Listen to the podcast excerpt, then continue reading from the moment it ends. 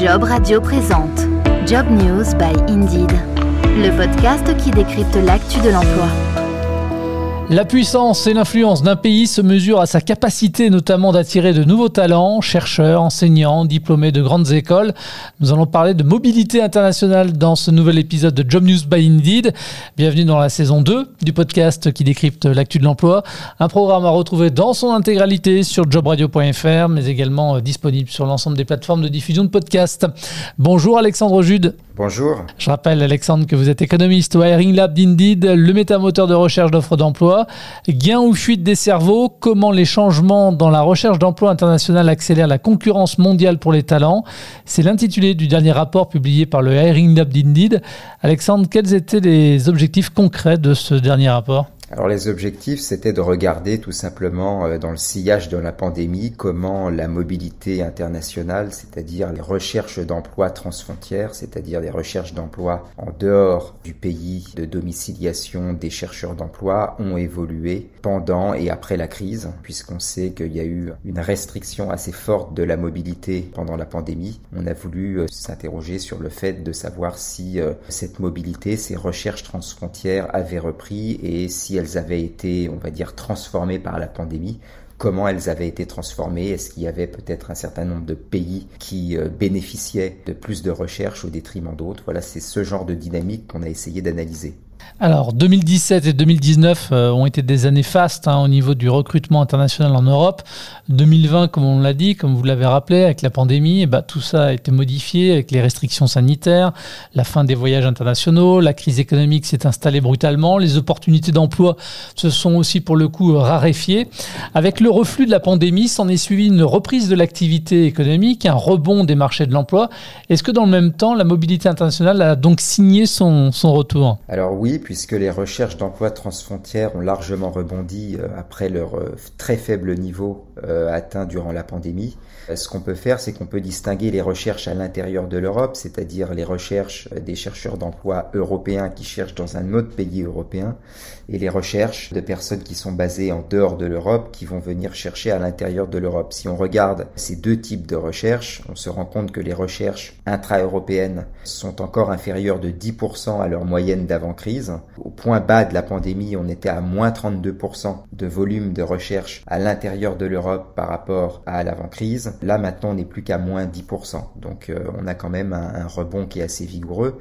Et si on regarde cette fois-ci les recherches des non-européens à destination de l'Europe, on est sur un volume en beaucoup plus forte progression puisqu'on est à plus 38% par rapport au niveau d'avant-crise. Donc, il y a plusieurs choses qui expliquent euh, cette différence euh, de dynamique. La première, c'est le Brexit puisque les recherches d'Européens à destination du Royaume-Uni ont été euh, largement remplacées par des recherches de non-européens, donc à destination du Royaume-Uni. Les autres facteurs qui expliquent ces différences de dynamique, c'est donc le contexte géopolitique avec notamment euh, la guerre en Ukraine euh, qui s'est traduite par un afflux de recherche notamment de l'Ukraine vers les pays voisins, en particulier la Pologne, et plus généralement les bouleversements qui ont eu lieu avec la pandémie et dont on parlera tout à l'heure.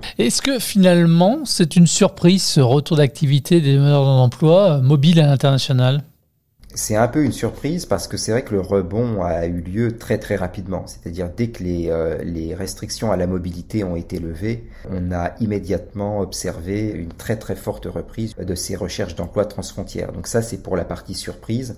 Ensuite la partie qui est peut-être un peu plus structurelle, c'est que finalement il y avait un niveau de recherche transfrontière qui était déjà assez important avant la crise. Il y avait tout un tas de professionnels qui avaient l'habitude de rechercher en dehors de leur marché domestiques, typiquement des gens qui vont travailler dans la finance, l'assurance, dans la santé aussi, qui cherchaient dans un certain nombre de pays où il y avait de forts besoins dans ces secteurs-là. Euh, ces tendances, elles n'ont pas été arrêtées par la pandémie et dès que les restrictions à la mobilité ont été levées, les recherches sont reparties de plus belle. Alors, si on parle maintenant de la transformation du travail, avec notamment le télétravail qui s'est généralisé depuis euh, la crise sanitaire, le manque de main-d'œuvre dans de nombreux secteurs d'activité, quelles sont les conséquences et répercussions directes de la pandémie sur la mobilité internationale des demandeurs d'emploi? Alors, ce qu'on observe, c'est qu'effectivement, il y a tout un tas de critères qui viennent favoriser hein, euh, la mobilité internationale. D'abord, c'est euh, le salaire, qui est un, le premier critère dans la recherche d'emploi, pas seulement transfrontières, mais il y a des différences entre pays.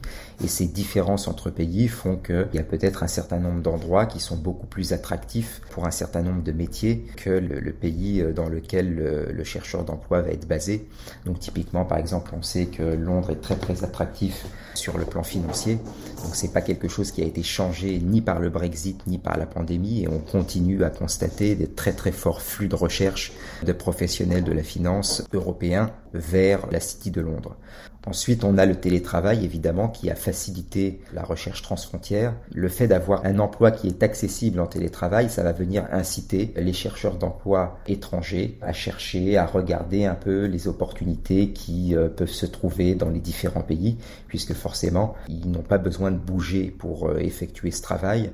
Donc euh, c'est aussi un, fort catalyseur des recherches d'emploi transfrontières. Et puis au-delà du télétravail, une fois qu'un certain nombre de demandeurs d'emploi étrangers se sont intéressés à un secteur ou à un pays ou à une ville à l'étranger, rien ne les empêche de regarder euh, de façon plus précise les opportunités qui existent, même en dehors du télétravail, si éventuellement ils veulent déménager. Donc le télétravail a commencé aussi à, changer les choses sur le plan de la recherche d'emploi, euh, de l'emploi transfrontière Troisième gros facteur, c'est la pénurie de main-d'œuvre. Il faut regarder par secteur. On sait qu'il y a des secteurs où les emplois sont très difficiles à pourvoir et euh, forcément, quand un emploi est difficile à pourvoir, il y aura plus d'incitation de la part d'employeurs à peut-être traduire cette offre d'emploi dans une autre langue, que ce soit l'anglais ou une autre langue européenne ou pas. Et donc, ce qu'on constate, c'est que les clics sur les, euh, les offres d'emploi qui sont dans des secteurs où il y a une pénurie de main-d'œuvre, les demandeurs d'emploi étrangers sont deux fois plus susceptibles de cliquer sur une offre où il y a une pénurie de main-d'œuvre que les demandeurs d'emploi domestiques. Donc ça, c'est aussi un ordre de grandeur qu'il faut avoir en tête. Et il y a d'autres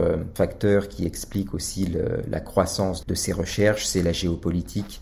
Donc voilà, il y a toute une palette, je dirais, de, facteurs qui vont venir euh, euh, favoriser la mobilité à l'international. Donc là, on a parlé effectivement des répercussions de la pandémie sur la mobilité internationale des demandeurs d'emploi. Les conséquences maintenant pour les entreprises désireuses, elles, d'attirer à tout prix des nouveaux talents en provenance de l'étranger? Du côté des entreprises, certaines d'entre elles ont déjà mis en œuvre un certain nombre de choses, hein, notamment le fait de spécifier dans les offres que euh, le poste était ouvert à, euh, des demandeurs d'emploi euh, internationaux. de plus en plus d'entreprises aussi vont traduire une offre d'emploi le plus souvent en anglais hein, pour attirer les, demandeurs d'emploi. On a aussi un volume d'offres disponibles en télétravail qui a été multiplié par trois par rapport à l'avant-crise. Donc ça, ça va venir jouer assez fortement aussi sur l'attractivité du poste vis-à-vis des demandeurs d'emploi étrangers. Donc ça, c'est des choses qu'on a vraiment vu se développer dans le sillage de la pandémie. Dans ce que les entreprises peuvent faire pour essayer euh, d'attirer encore plus de demandeurs d'emploi étrangers. Déjà, le, premier point, c'est véritablement de créer une atmosphère de travail qui soit, on va dire, favorable à des équipes internationales. Donc ça, ça dépend énormément de la culture de l'entreprise, de la langue de travail aussi. C'est sûr que si vous travaillez que dans votre langue domestique, que ce soit le français, l'allemand ou l'italien par exemple, ça va tout de suite restreindre assez fortement les, possibilités pour les chercheurs d'emploi étrangers puisque beaucoup d'entre eux vont utiliser l'anglais comme langue de travail. Donc les grosses entreprises en général n'ont pas vraiment de difficultés sur ce plan-là puisqu'elles travaillent déjà certaines d'entre elles beaucoup en anglais, mais ça peut poser un certain nombre de problèmes pour euh, d'autres secteurs ou pour des PME en particulier, par exemple pour des PME qui vont vouloir essayer de recruter des chercheurs d'emploi ukrainiens, par exemple, la langue va vite euh, devenir un problème, donc euh, elles peuvent aussi mettre à disposition des cours de français ou alors essayer de nouer des partenariats avec un certain nombre d'associations ou d'organismes pour proposer à leurs candidats ou à leurs euh, salariés des cours de français. Donc ça, c'est une première chose, la langue. Ensuite, travailler peut-être plus avec des agences de recrutement euh, à l'étranger pour justement identifier un certain nombre euh, d'opportunités pour avoir une visibilité sur les marchés euh, étrangers qui les intéressent du point de vue du recrutement. Le télétravail aussi. En France, on est à, à peu près 6% de volume d'offres d'emploi en télétravail. Encore une fois, c'est trois fois plus qu'avant la crise, mais ça reste relativement faible par rapport au volume d'emploi total qui pourrait être fait en télétravail. Quand on regarde les différentes études qui ont été faites sur le sujet, on se rend compte qu'il y a à peu près 40% des emplois qui sont télétravaillables. Donc il y a encore quand même énormément énormément de marge de manœuvre à parcourir sur cet aspect du télétravail, d'autant plus qu'on est encore euh, en retard en France par rapport à des pays comme le Royaume-Uni ou les États-Unis. Alors tout à l'heure, vous évoquiez euh, l'exemple de Londres, la City du Royaume-Uni, mais de manière générale, pour les candidats à une mobilité internationale, quels sont les pays aujourd'hui les plus attractifs en Europe? Alors les pays les plus attractifs, ceux qui ont, on va dire, euh, plus de recherche transfrontière, c'est d'abord les pays qui euh, sont en bonne santé euh, économique, donc les pays pour lesquels le marché du travail fonctionne très très bien. Donc euh, sur les premières et, et deuxième places, on va retrouver le Luxembourg et la Suisse, qui sont donc deux petits pays qui sont très très ouverts, où il y a énormément de professionnels étrangers donc, qui travaillent déjà dans les secteurs, que ce soit de la finance, de la pharmacie, donc des secteurs à, à forte valeur ajoutée. C'est des pays aussi qui euh, ont un très très haut niveau de vie, donc qui vont attirer euh, naturellement les, les chercheurs d'emploi des pays voisins grâce à des salaires qui sont très élevés. Euh, au troisième et au quatrième rang, on va retrouver le Royaume-Uni et l'Allemagne. Le Royaume-Uni d'abord parce que c'est un pays donc, qui a toujours été assez ouvert, notamment avec la City de Londres, aussi parce qu'ils bénéficient du fait que leur langue est la langue de travail international. Donc euh, le Royaume-Uni va être naturellement un débouché pour euh, un certain nombre d'étrangers qui maîtrisent l'anglais. Et pour le cas de l'Allemagne, l'Allemagne, moi je le rapprocherais donc des deux premiers, hein, de la Suisse et du Luxembourg, même si c'est un pays qui est moins ouvert parce que c'est un pays qui est beaucoup plus gros, donc avec un marché domestique peut-être qui est plus important, qui pèse beaucoup plus dans l'activité économique, mais c'est un pays où il y a un très très faible taux de chômage qui attire de façon traditionnelle un certain nombre de chercheurs d'emploi de l'Est de l'Europe, notamment dans l'industrie. Tout ça peut être remis en question par le contexte géopolitique actuel et notamment les problèmes sur les marchés énergétiques puisque l'industrie allemande est très très dépendante du gaz russe. Donc euh, ça sera intéressant de suivre justement l'évolution des recherches transfrontières à destination de l'Allemagne. Ça peut nous servir tout simplement de proxy pour essayer de mesurer un peu en temps réel la santé de l'industrie allemande. Alors pour en savoir plus sur ce rapport sur la mobilité internationale, on invite évidemment les auditeurs à aller consulter ce rapport depuis le Herring Lab d'Indeed. Avant de se quitter quand même, Alexandre, on va s'intéresser euh, au niveau euh, du volume d'offres d'emploi sur Indeed France par rapport à son niveau de référence pré-pandémie au 1er février 2020, avec un rapport arrêté au 17 juin. Quels sont finalement les secteurs ou les offres d'emploi qui ont le plus progressé? Quels sont aussi les métiers qui recrutent le plus? Alors sur le dernier mois, la dernière partie du mois de mai et la première partie du mois de juin, ce qu'on constate c'est une très forte augmentation, plus 17 points de pourcentage sur les offres dans l'immobilier. On a aussi une croissance assez importante dans les sciences humaines et sociales, dans l'architecture, la banque et la finance. Donc ça c'est les secteurs qui ont on va dire le plus progressé. Et sur les secteurs qui sont plus en retrait, donc où le volume d'offres est en diminution sur le tout dernier mois, on a les soins personnels et à domicile la beauté et le bien-être, les soins infirmiers, la propreté et l'hygiène, ainsi que le secteur de l'assurance. Mais pour tout ce qui est, on va dire, des services personnels et des métiers de la santé ici, c'est à relativiser parce que vous savez que c'est aussi des secteurs qui ont connu une très très forte augmentation depuis le début de la pandémie, puisque quand on regarde par exemple les soins personnels et à domicile, on est toujours sur une multiplication par 3 du volume d'annonces par rapport au 1er février 2020. Donc il y a une petite baisse sur le dernier mois, mais euh, dans un contexte de très très forte croissance de ces métiers-là euh, depuis le début de la crise. Si on regarde au global, on est toujours sur un volume d'offres qui est en augmentation à peu près de 40% par rapport au 1er février 2020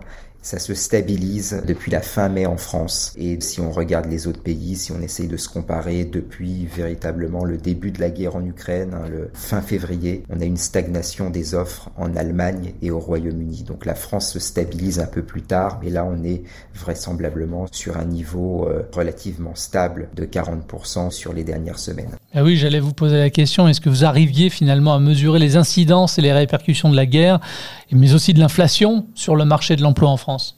On a vu effectivement euh, un effet assez net sur les offres d'emploi en Europe puisqu'on a publié un billet sur notre site britannique où on regarde les offres d'emploi sur 21 pays et il y a une très très nette cassure de la croissance du volume d'offres à partir de la guerre en Ukraine sur ces 21 pays et c'est particulièrement vrai pour les offres d'emploi des secteurs industriels ou des secteurs qui utilisent beaucoup d'énergie. Les recruteurs dans ces secteurs-là ont euh, très fortement euh, arrêté ou diminué les recrutements justement en raison de l'incertitude sur la conjoncture et euh, du contexte géopolitique. Donc ça, on le mesure effectivement assez bien. Merci beaucoup Alexandre. Merci à vous. Ça s'appelle Job News by Indeed, c'est la saison 2, c'est le podcast qui décrypte l'actu de l'emploi.